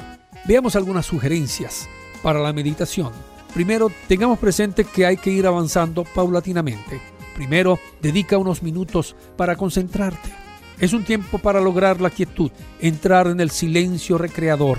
Puedes en este momento orar internamente y entregándole al Señor tu ira, tu molestia con alguien, la impaciencia, rechazando la frustración por no haber logrado algo. Luego levanta las manos y en voz baja dile al Señor que llene de su amor a esa persona que lo necesita. Pide paz de Dios para algo que tienes que realizar, paciencia y gozo. Después de haberte concentrado, dedica un tiempo a estar en silencio delante de Dios. No pidas nada, solo deja que el Señor te llene de su amor. Termina ese momento de concentración con una genuina expresión de acción de gracias. Una vez que hayas dominado la concentración, añade un tema para tu meditación. Puede ser algo de la creación de Dios. Trata de ver cómo se revela Dios en su creación. Después de un tiempo, y esto es lo ideal, se debe tomar la escritura como el centro de la meditación. Toma un solo evento como la resurrección o una parábola o unos pocos versículos o una simple palabra y permite que se arraigue en ti. Un buen ejemplo es reflejado en la siguiente cita. Represéntate en la imaginación todo el misterio en el cual deseas meditar, como si realmente ocurriera en su presencia. Por ejemplo, si deseas meditar en el Señor Jesucristo cuando estaba en la cruz, imagínate que estás en el Monte Calvario y que allí ves y oyes todo lo que se hizo o se dijo en el día de la crucifixión. Ahora bien, es importante tener presente que al meditar en la escritura no buscamos interpretar el texto y armar un sermón, más bien buscamos lo que Dios nos quiere transmitir directamente a nuestro corazón, lo que Dios nos desea enseñar o corregir o reprender. Al meditar en la palabra la estamos haciendo útil para nosotros. Dietrich Bonhoeffer dijo, así como no analizas las palabras de un ser que amas, sino que las aceptas tal como se te dicen, acepta la palabra de Dios y pésala en tu corazón como lo hizo María. Eso es todo, eso es meditación. También es importante resistir la tentación de pasar por encima de muchos pasajes bíblicos superficialmente. Nuestra premura, es decir, la forma que tenemos de hacer todas las cosas rápido, refleja el estado interno en que nos encontramos. Y este estado es el que necesita ser transformado. Amigo, no sé cómo está tu vida espiritual, ni cuál es su nivel de piedad. Tampoco tengo idea de su condición ni por qué situación está pasando. Pero es bueno que baje la velocidad y medite en los cambios profundos que su vida necesita. No puede cambiar lo que está más oculto y arraigado en su vida nada más porque pone de su voluntad. Es necesario que sea Dios quien lo haga y la disciplina espiritual de la meditación le pondrá en el lugar correcto. Seguiremos con este tema, las disciplinas espirituales, en nuestro siguiente encuentro. Será hasta entonces y recuerde, amigo mío, que la oración es la verdadera fuente de pasión y de avivamiento. Escríbenos a apartado 47 Maracay, Estado Aragua, Venezuela. También puedes escribirnos a nuestro correo electrónico oración arroba transmundial.org. Escríbenos también un mensaje de texto a nuestro celular 0416 739 6277. Estamos en las redes sociales el Facebook RTM de Venezuela y nuestra cuenta Twitter arroba RTM Venezuela. Y recuerda, la oración sí cambia las cosas.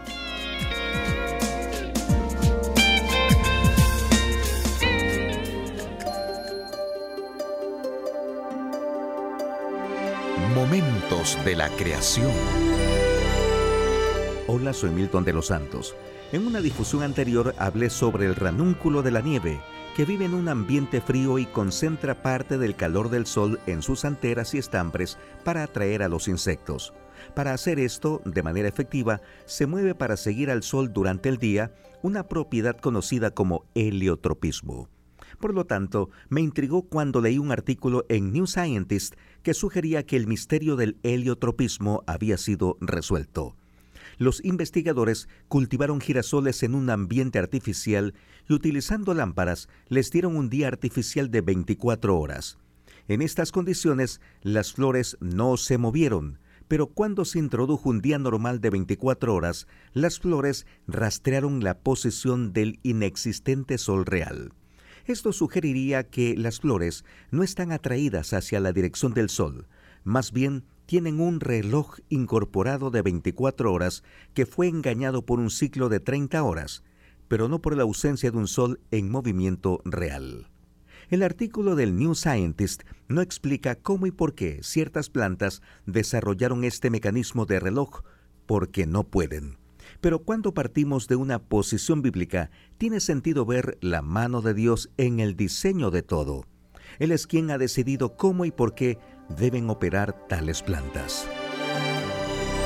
Para una copia de este programa, escríbanos a info@creationmoments.com o a Momentos de la Creación, PO Box 839, Foley, Minnesota 56329, Estados Unidos y solicite la copia número 2644. Estás escuchando Tiempo devocional, un tiempo de intimidad con Dios.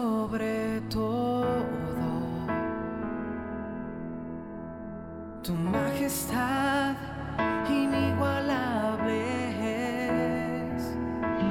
Mi identidad está en la roca. Eh, Escucha y comparte. Comparte. Mi salvación en Tiempo devocional.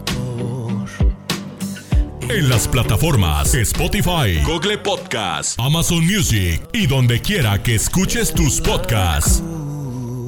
Dios me has escogido, Casa de Oración Santa Fe te invita a sus reuniones. Miércoles 8 pm, domingos 8 am y 11 am. Estamos ubicados. Plaza Santa Fe, Boulevard República de Honduras 104, Interior 9, Hacienda Santa Fe, Tlajomulco de Zúñiga, Jalisco. Casa de Oración Santa Fe, un lugar para adorar. Muy buenos días. Esta mañana abrimos la escritura en 2 Corintios capítulo 5. 2 Corintios capítulo 5. El apóstol Pablo está escribiendo y él dice, porque sabemos que si nuestra morada terrestre, este tabernáculo, se deshiciere, tenemos de Dios un edificio, una casa no hecha de mano, eterna en los cielos. Y por esto también gemimos, deseando ser revestidos de aquella nuestra habitación celestial, pues así seremos hallados vestidos y no desnudos. Porque asimismo los que estamos en este tabernáculo gemimos con angustia, porque no quisiéramos ser desnudados sino revestidos, para que lo mortal sea absorbido por la vida. Mas el que nos hizo para esto mismo es Dios, quien nos ha dado las arras del Espíritu. Así que vivimos confiados siempre y sabiendo que entre tanto que estamos en el cuerpo, estamos ausentes del Señor. Porque por fe andamos, no por vista, pero confiamos y más quisiéramos estar ausentes del cuerpo y presentes al Señor. Por tanto, procuramos también no ausentes o presentes serle agradable, porque es necesario que todos nosotros comparezcamos ante el tribunal de Cristo, para que cada uno reciba según lo que haya hecho mientras estaba en el cuerpo, sea bueno o sea malo. Miramos el pasaje que Pablo está escribiendo a los cristianos de Corinto y Pablo les está diciendo, sabemos que nuestra morada terrestre, este tabernáculo, algún día se va a desarmar. Y fíjese que Pablo llama al cuerpo tabernáculo. El tabernáculo era una carpa de campaña que hoy estaba aquí, la podíamos desarmar y mañana estaba allá. Y Pablo mira al cuerpo como un tabernáculo, como una carpa, que hoy puede estar en este lugar y luego, por razones de enfermedad, de accidente o de lo que sea, se termina la vida y así como una carpa es desmontada y puesta en otro lado, así la vida se termina aquí y nos toca presentarnos delante del Señor. Quizás es importante que esta mañana cada uno de nosotros pueda pensar lo frágil que es su vida. Que tu vida y la mía es como una sombra que pasa, dice la Escritura. Santiago dice que es como la hierba Proverbios dice que es como la hierba del tejado, está por un poco de tiempo y luego se desvanece. Ahora, si nosotros dijéramos solamente eso es nuestra vida, eh, sería deprimente, ¿verdad? Porque aquellos que conocemos a Jesucristo como nuestro único y suficiente Salvador, sabemos lo que Pablo está diciendo porque sabemos que si nuestra morada terrestre, este tabernáculo, esta carpa, se deshiciere, termina nuestra vida, dice Pablo, tenemos de Dios un edificio, una casa no hecha de manos, eterna en los cielos. Y ahí, por favor, préstele atención. Cuando usted habla de tabernáculo o carpa, nuestra vida en este mundo, usted habla de inestabilidad, temporalidad. Cuando usted habla del cielo, habla de estabilidad y de eternidad de gloria. Por esa razón, Pablo, escribiendo a los Corintios, una iglesia conflictiva, una iglesia que corría tras los dones, una iglesia que la carnalidad estaba a flor de piel, Pablo les dice, porque sabemos que si nuestra morada terrestre, este tabernáculo, este cuerpo se deshiciere, llega la muerte, dice, tenemos, eso es gracia de Dios el origen, un edificio, una casa no hecha de manos, eterna en los cielos. ¿Usted se acuerda cuando el Señor le dijo a los discípulos, no se turbe vuestro corazón? ¿Creéis en Dios? Cree también en mí. En la casa de mi Padre, que muchas moradas hay. Y Pablo dice que tu casa, tu morada en gloria no es hecha de manos. Cuando ese tabernáculo que es tu cuerpo llegue a su fin como el mío, si el Señor no viene antes, porque si el Señor viene antes, lo mortal será absorbido por la vida y el Señor transformará el cuerpo de la humillación nuestra a un cuerpo semejante al de la gloria suya. Fíjese que dice semejante, no igual. Bendito sea nuestro Salvador. Pero Pablo dice, y por esto también gemimos, deseando ser revestidos de aquella nuestra habitación celestial. Y fíjese usted que Pablo el hombre que vivió en los tiempos, vamos a decir, feroces, tumultuosos del imperio romano, donde la vida valía poco. Sin embargo, Pablo tenía la mirada puesta en el galardón. Él decía, nuestra tribulación momentánea que nos toca aquí en la tierra, temporal, dice, no es comparable con la gloria venidera que en nosotros ha de manifestarse. De repente tú dices, la prueba que tengo, ya hace años que la llevo conmigo. ¿Sabes? Los años que tú vivas en este mundo o yo viva en este mundo no son comparables a la gloria venidera no son comparables a una eternidad cara a cara con el que nos amó y nos lavó con su sangre.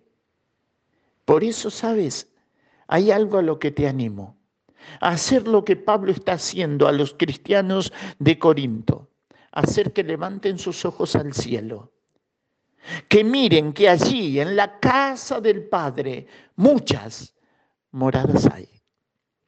Allí Pablo habla de un edificio, de una casa, estabilidad eterna en los cielos. Y Pablo dice, pues así seremos hallados vestidos y no desnudos, porque asimismo los que estamos en este tabernáculo, en este cuerpo, gemimos con angustia porque no quisiéramos ser desnudados, sino revestidos para que lo mortal sea absorbido por la vida. Mas el que nos hizo para esto mismo es Dios quien nos ha dado las arras del Espíritu. Esa palabra arras, anticipo, depósito, Dios ha colocado en tu interior y en el mío por Jesucristo y su obra redentora en la cruz del Calvario, el Espíritu Santo para que te guíe, me guíe y nos guíe a toda verdad. Bendito sea nuestro Salvador. Sabes, a veces nos olvidamos de la misión del Espíritu Santo en nuestro interior. El Señor Jesucristo dice, cuando el Espíritu Santo de Dios venga, no solamente convencerá al mundo de pecado, de justicia y de juicio, sino que mirando a los hijos de Dios, el Señor dice, el Espíritu me glorificará. ¿Por qué? Porque tomará de lo mío, que la palabra, y os lo hará saber. Esa es la misión del Espíritu Santo en tu interior y en el mío. Redarguye, reprende, exhorta, pero arroja luz a tu entendimiento y al mío para disfrutar de las verdades profundas de la palabra de Dios. Dice la Escritura que el Espíritu Santo intercede por nosotros con gemidos indecibles, indescifrable. Mis queridos, Dios nos regala esta vida hoy en este mundo. Con sus luchas, sus pruebas, sus aflicciones, lo que nos toque. ¿Sabes a qué te animo? Levanta tus ojos al cielo. Pedro dice que tenemos una herencia incorruptible, no se echa a perder, incontaminada, no se, puede corroer, e inmarcesible, no se arruga, reservada en los cielos para nosotros. ¿Sabes? Te animo a que puestos los ojos en Jesús, puedas y podamos decirle, Señor, a pesar de las luchas y de las aflicciones, quiero vivir este día para la honra y gloria de tu nombre. Que Dios en su gracia alumbre nuestro entendimiento. A Dios sea la gloria y a nuestras vidas sus bendiciones. Dios les bendiga. Párate a un lado. Observa el paisaje a tu alrededor. Alza la vista a conceptos eternos. Recuerda que lo esencial es lo invisible a los ojos. Haz una pausa en tu vida con Pablo Martini.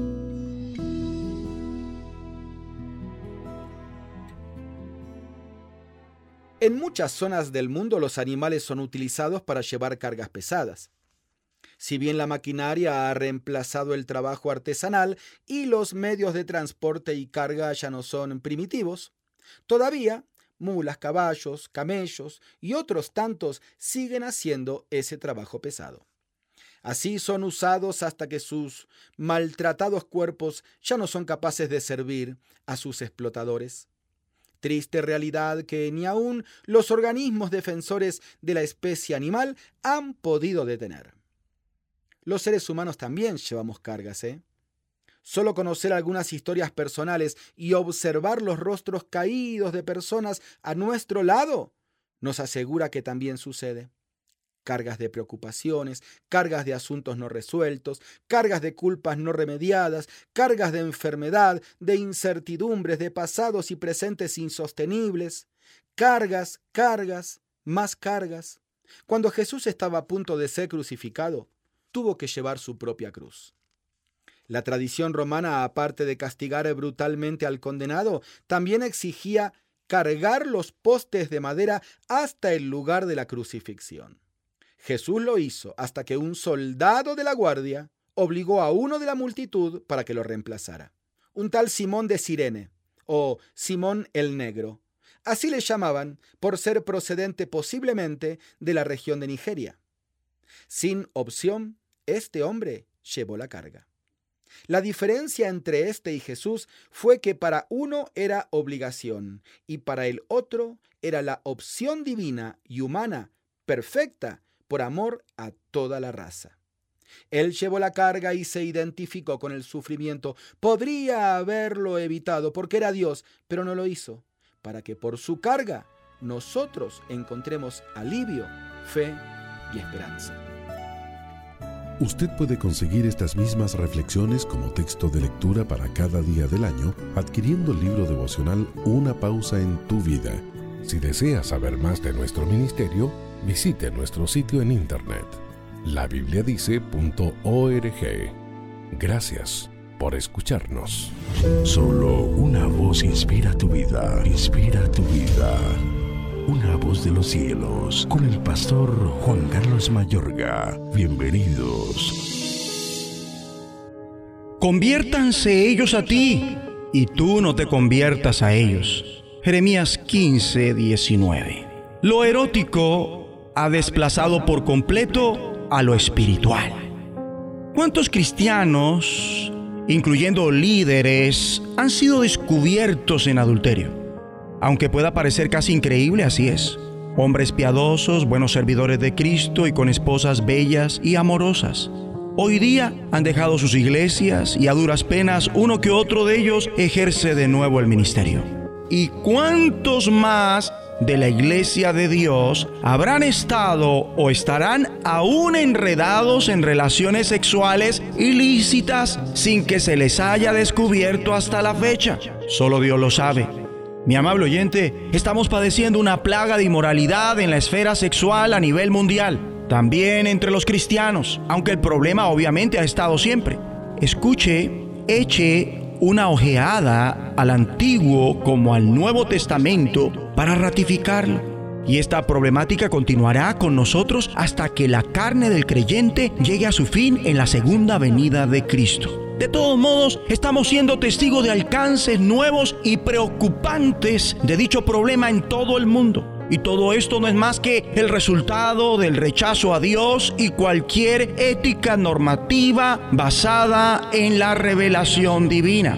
El individualismo y el progreso humano basado en la razón y no en la palabra de Dios, así como un compromiso total con la ciencia naturalista que han socavado la fe en Jesucristo todo principio justo de moralidad fue desechado, haciéndose permisibles cuantas cosas apetecieran a los seres humanos o fueran consideradas como convenientes para sus vidas, siempre que no perjudiquen directamente a otros. Y esto dio cabida a filosofías que desechan la realidad objetiva de lo sobrenatural, o por lo menos toda participación en la vida humana de lo sobrenatural que pudiera haber y manifiestan la capacidad del ser humano para realizarse por sí mismo a través de la razón, racionalismo, y el empirismo del método científico, cientificismo. Lo único que existe es el mundo natural, naturalismo, y en consecuencia el ser humano está solo en su universo, ateísmo. Esto conllevó a la siguiente corriente de pensamiento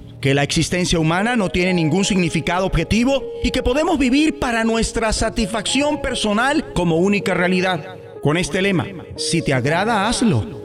Y ya sea cínicamente, sobre todo mediante muchas instituciones educativas o de una forma encubierta, sobre todo por los medios de comunicación, se está condicionando a la generación adulta actual y a la juvenil naciente para que crean que las únicas limitaciones a la sexualidad son el consentimiento de las partes y la prevención contra los embarazos indeseados y las enfermedades. Somos seres sexuales, se asegura.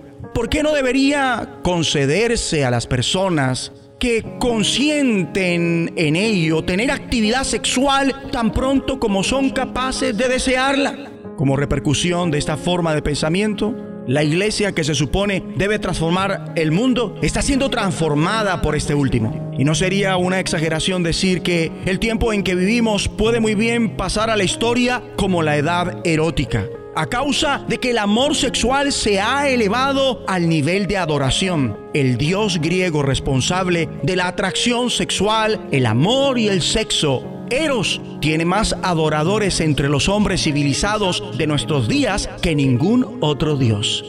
En el caso de millones de individuos, lo erótico ha desplazado por completo a lo espiritual. Esto lamentablemente, como la adoración a Eros está repercutiendo seriamente en la iglesia.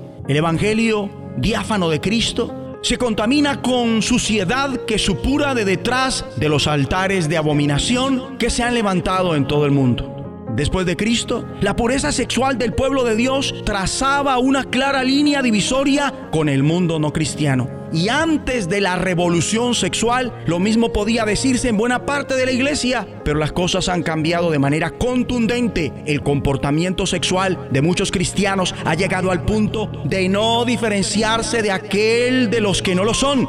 Desgraciadamente en el comportamiento sexual como comunidad cristiana se está en el mundo y se es del mundo. Oremos. Dios Padre, Presérvanos para tu reino celestial de la plaga de inmoralidad en la esfera sexual a nivel mundial. Ayúdanos a hacer la diferencia como pueblo tuyo con nuestra conducta sexual. Que sea sabido que aunque estamos en el mundo, no somos del mundo, también por una vida sexual que te agrada. Santifícanos en tu verdad. Tu palabra es verdad. En el nombre de Jesús de Nazaret. La voz de los cielos Escúchanos, será de bendición para tu vida. De bendición para tu vida. Un mensaje a la conciencia. Un momento de reflexión en la vida diaria. Escúchelo hoy en la voz de Carlos Rey. En este mensaje tratamos el caso de un hombre que descargó su conciencia de manera anónima en nuestro sitio conciencia.net y nos autorizó a que lo citáramos como sigue. Hace dos años me casé luego de una relación larga de cuatro años de noviazgo. Antes ella era mi amiga, pero siento que hoy la desconozco. Me abandonó sin razón alguna y dice que quiere divorciarse. No es la primera vez que ocurre eso. Estoy triste y ya no sé qué pensar ni qué creerle y temo que me engañe. Siempre fuimos creyentes en Dios, pero siento que se alejó de Dios también. Este es el consejo que le dio mi esposa. Estimado amigo, tiene razón al valorar su matrimonio y preocuparse por su esposa y su relación con ella. Sin embargo, cuando usted dice que ella lo abandonó sin razón alguna, sabemos que está equivocado. Sí hay una razón, aunque usted no la conozca. Tal vez sea una razón insuficiente o una razón basada en información errónea, pero no deja de ser una razón válida para su esposa. Quizás su esposa no le dio a conocer a usted esa razón. Aunque eso es posible, es muy poco probable. Estudios han demostrado que las mujeres tienden a hablar mucho más que los hombres, a no ser, por supuesto, que tengan miedo o se sientan intimidadas. ¿Ha herido usted a su esposa física o emocionalmente en el pasado?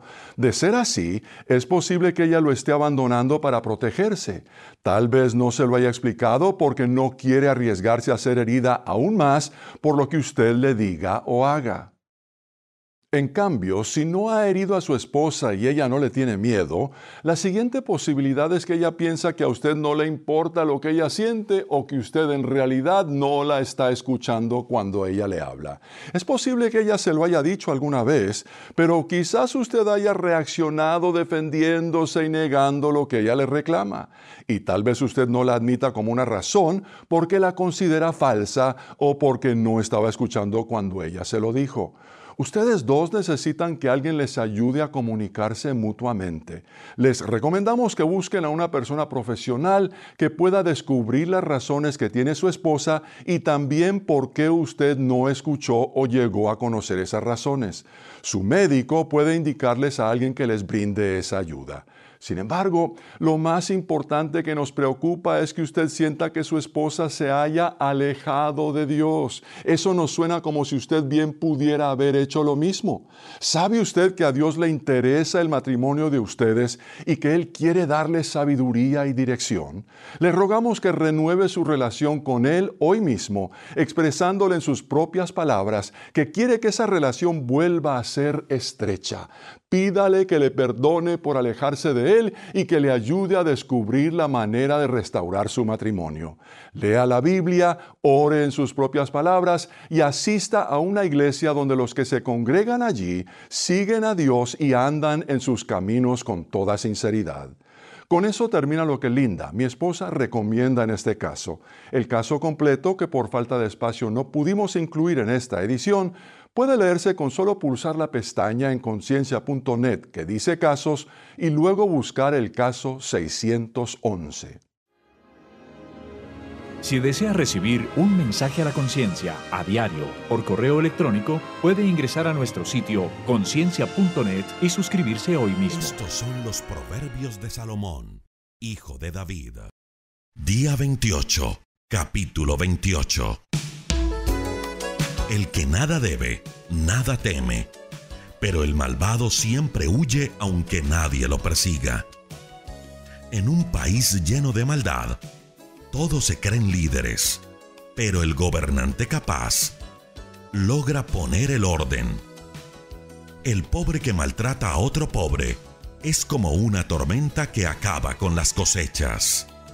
Los que se apartan de la ley aplauden a los malvados, pero los que la obedecen se oponen a ellos. Los malvados no entienden nada acerca de la justicia, pero los que obedecen a Dios demuestran que sí la entienden. Vale más el pobre honrado que el rico malvado.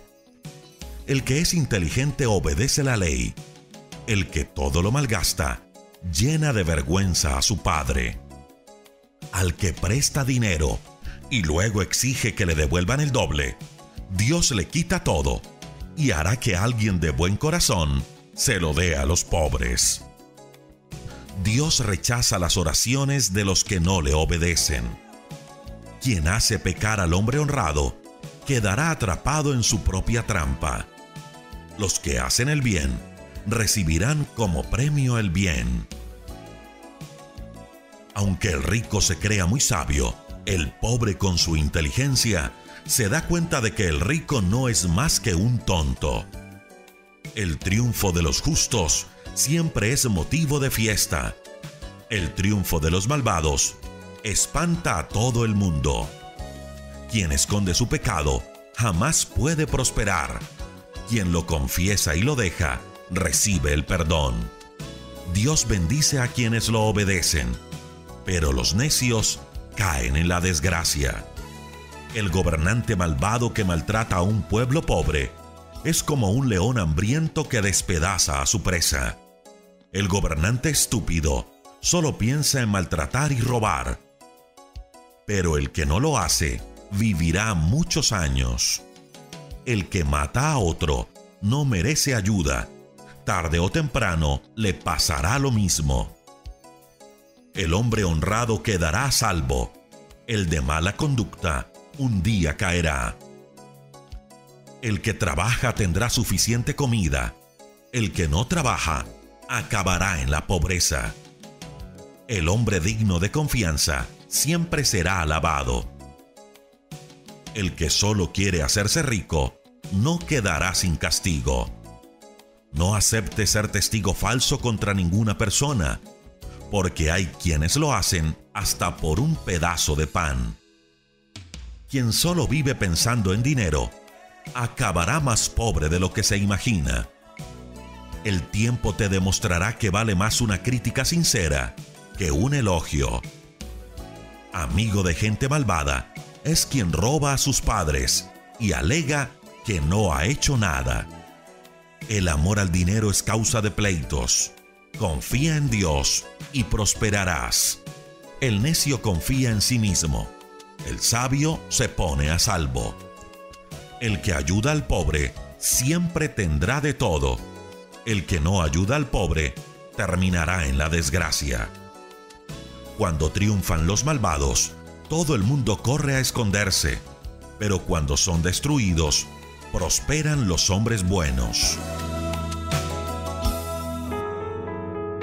Estás escuchando Tiempo devocional, un tiempo de intimidad con Dios. Sobre todo,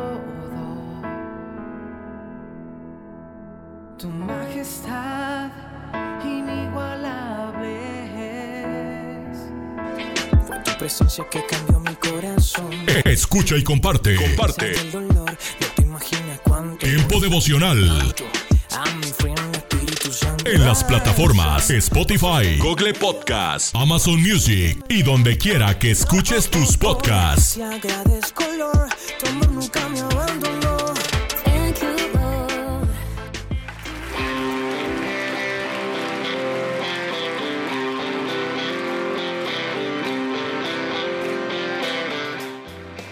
En Iglesia Puerta Abierta tendrás un nuevo comienzo.